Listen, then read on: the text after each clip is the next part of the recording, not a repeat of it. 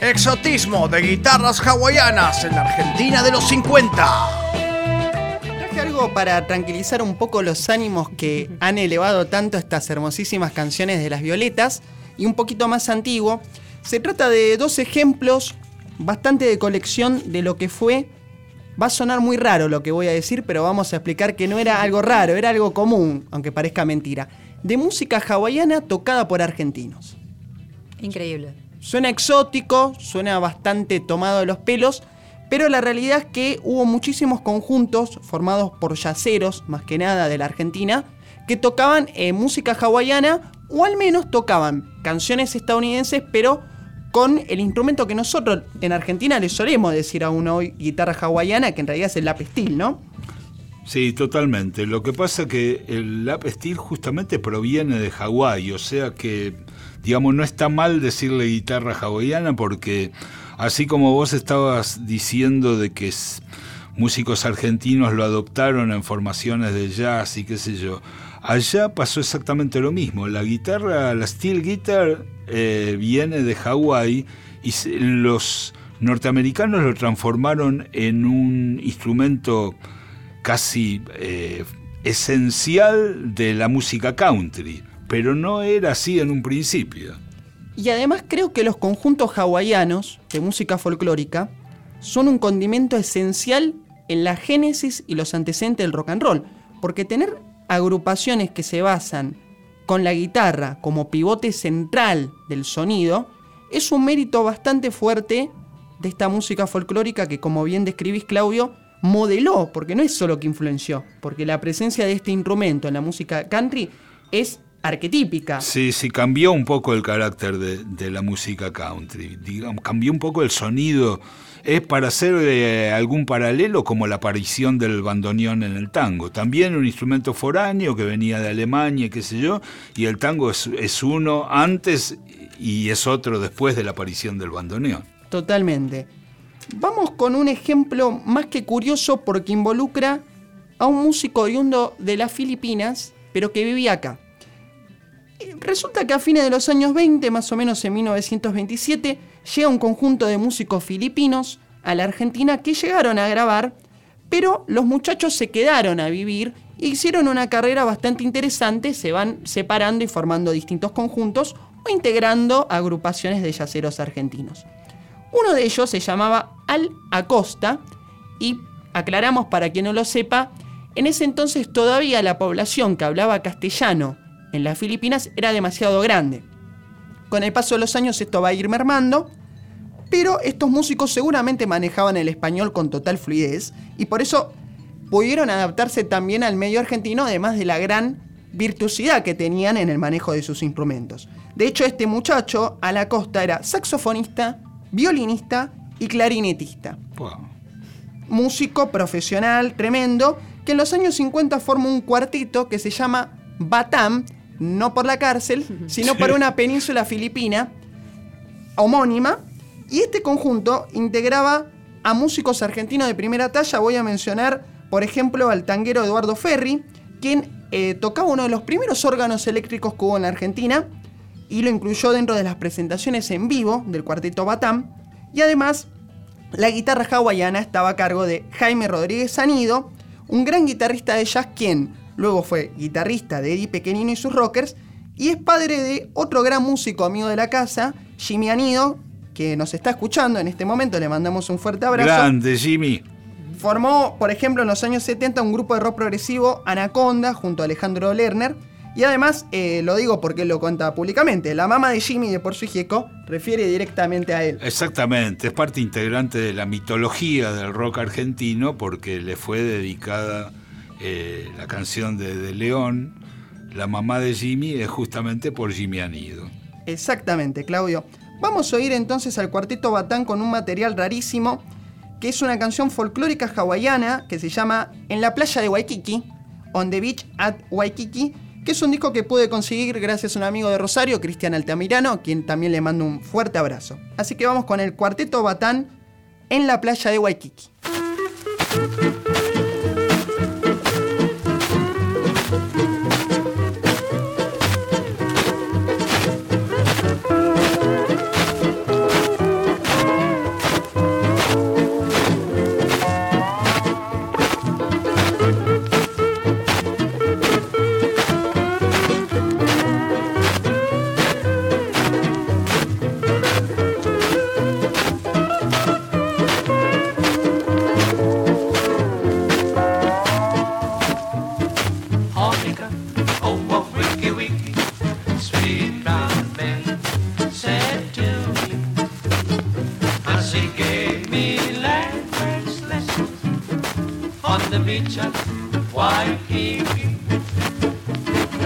Monica, oh, a wiki wiki, she repeats playfully. Oh, those days were so inviting. On the beach at Waikiki. Monica, oh, a wiki, with a minute said to me, as she gave me language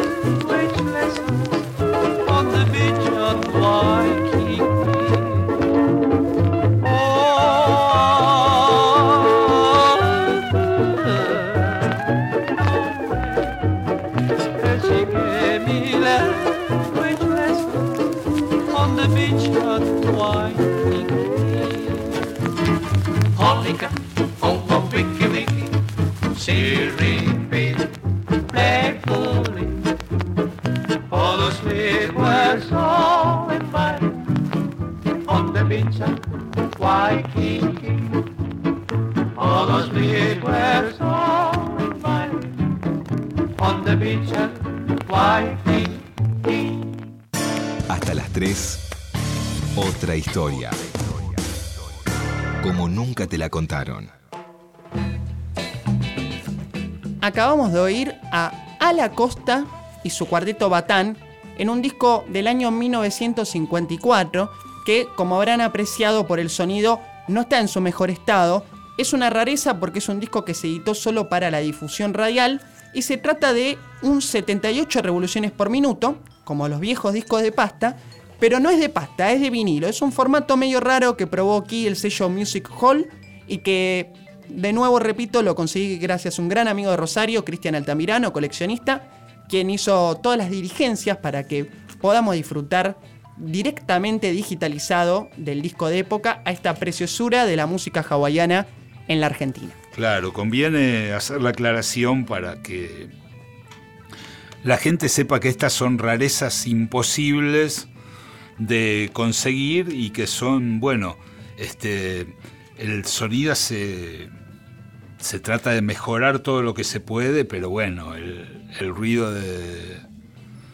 El característico ruido de los discos del 78, bueno, vos decís que este era, era un 78 pero de vinilo, pero tiene el mismo ruido que los discos de pasta del 78 pero creo que el material lo justifica plenamente, porque eh, esta gente estaba haciendo una música con el mismo nivel y el mismo sonido que, los, los- que sus contemporáneos de, Estados Unidos. Estaban haciendo ese- esa especie de jazz con, con música hawaiana, eh, con el mismo nivel y con un sonido en un momento en que la información no circulaba como ahora ni muchísimo menos. Y aparte no eran solo estos músicos que mencionaste, Víctor, sino que también había orquestas haciendo música hawaiana y grandes referentes de la música local. Exactamente, por ejemplo, para no irnos muy lejos, el gran Oscar Alemán en los años 20 mantuvo un dúo llamado Los Lobos, en realidad Les Loops porque lo pusieron en francés, junto a un guitarrista brasileño, Gastón Bueno Lobo, que realizaron cosas tan fabulosas como hacer una versión hawaiana de la comparsita, por ejemplo. Y la primera guitarra eléctrica que tengamos constancia al menos, que haya ingresado al país, fue una guitarra Rickenbacker, que era modelo hawaiano, pero era electrificada. Y la trajo Don Dean, un yacero estadounidense que hizo una gran carrera en los años 30 en nuestro país, que tenía en sus huestes como guitarrista a Filinto Rebecki, quien siguió utilizando muchísimo tiempo esta guitarra y de hecho tuvo conjuntos y orquestas especializados en música hawaiana. Les traje para despedirnos otra rareza de otro conjunto de la misma índole. Se llamaba Eddie Gaylord y su Cuarteto Azul Hawái. El Cuarteto Azul Hawái claramente describe a la perfección la música que hacían. No sabemos, en cambio, si Gaylord era un nombre verdadero, un apellido, mejor dicho, o un seudónimo. ¿Por qué planteo esto? Por un lado, era muy común que los yaceros utilizaran seudónimos en inglés. Sí. Pero por otro, yo sospecho que Gaylord era uno de los filipinos que vinieron en esta curiosa diáspora de los años 20 porque allá en Filipinas tengo entendido que llamarse Gaylor es como llamarse Pérez en Argentina. Pero no lo doy por confirmado todavía. En cambio, de Al Acosta tenemos fotos que demuestran cabalmente que era filipino. La placa que vamos a escuchar también es de la misma época, del año 54. Es un disco de pasta hecho y derecho del sello TK. Y es una canción estadounidense que viene de los años 20, deriva de un espíritu al negro, que se llama algo así como Ella está viniendo por la montaña, o ella vendrá alrededor de la montaña, She'll be coming round the mountain. Disculpen mi inglés que no es lo más exacto del mundo. No, está bien. Hicieron una gran versión los del Cuarteto Azul Hawaii que, dicho sea de paso, era muy conocido en la época pues actuaban todos los sábados a las 21 horas en Radio Splendid. Eran conjuntos que tuvieron su fama, pero como el material no ha sido reeditado y como recién describía Claudio a la perfección, son discos muy frágiles, difíciles de conseguir, han quedado un poquito en el olvido, pero hoy desde otra historia le hacemos justicia, en este caso el Cuarteto Azul Hawaii, comandado por Eddie Gaylor.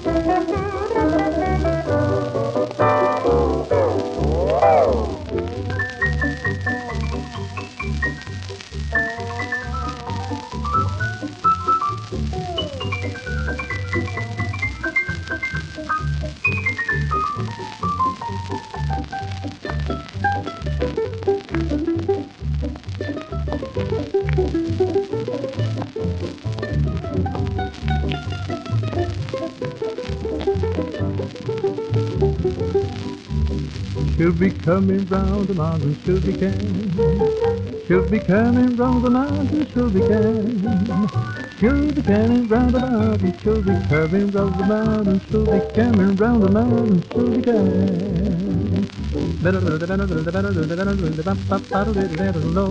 Oh, beep, beep, beep, beep, diddle. Diddle da diddle diddle da do, diddle da diddle beep and pop and beep and diddle Thank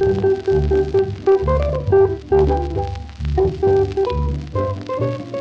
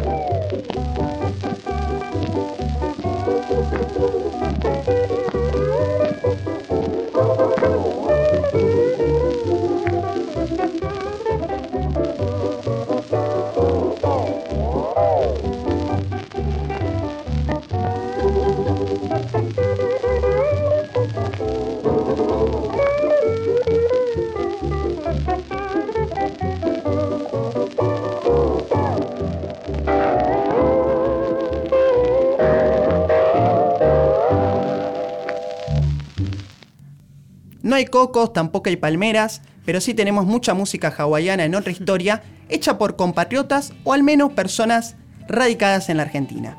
Acabamos de oír a Eddie Gaylor y su cuarteto azul Hawaii con el tema Ella vendrá por la montaña. Y le dejo el paso después de esta tranquilidad, de esta serenidad, a Claudio, que hoy vino muy rockero, vino muy, vamos. eh, tan punk que es anterior a los punks. Otra historia. Con Claudio Kleiman, Víctor Tapia, Valeria Pertón y Mauro Feola.